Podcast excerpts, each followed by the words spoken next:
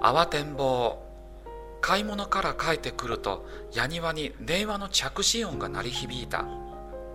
あ俺俺だけどさ街の幻想を BGM にした早口が耳に飛び込んできた。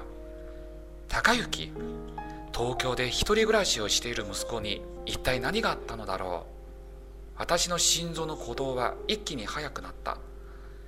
高雪どうしたの？大変なんだ。俺事故を起こしちゃって。事故？事故ってあんた怪我したの？私の頭の中は真っ白になってしまった。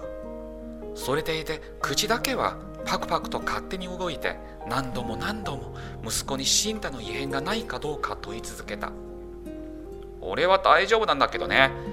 相手の人は車の修理代の100万円を今日中に支払ってくれたら示談にするって言ってくれてるんだ。だから今すぐ相手の人の口座に100万円振り込まなくちゃならないんだ。頼むよ。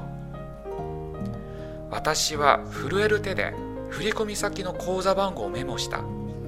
電話を切るとタンスの引き出しの奥から虎の子の通帳と印鑑を出してお使い用のズダ袋の中に押し込むと玄関を出た。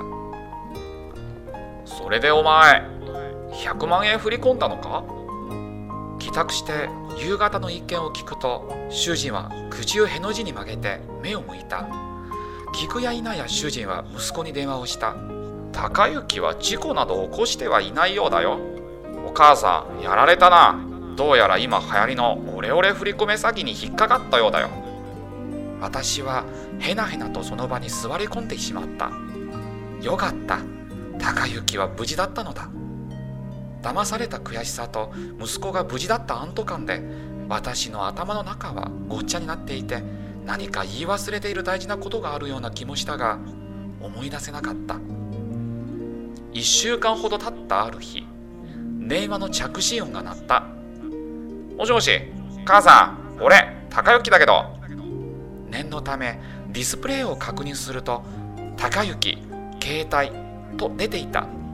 どうやら今度は本物らしい。高雪どうしたの？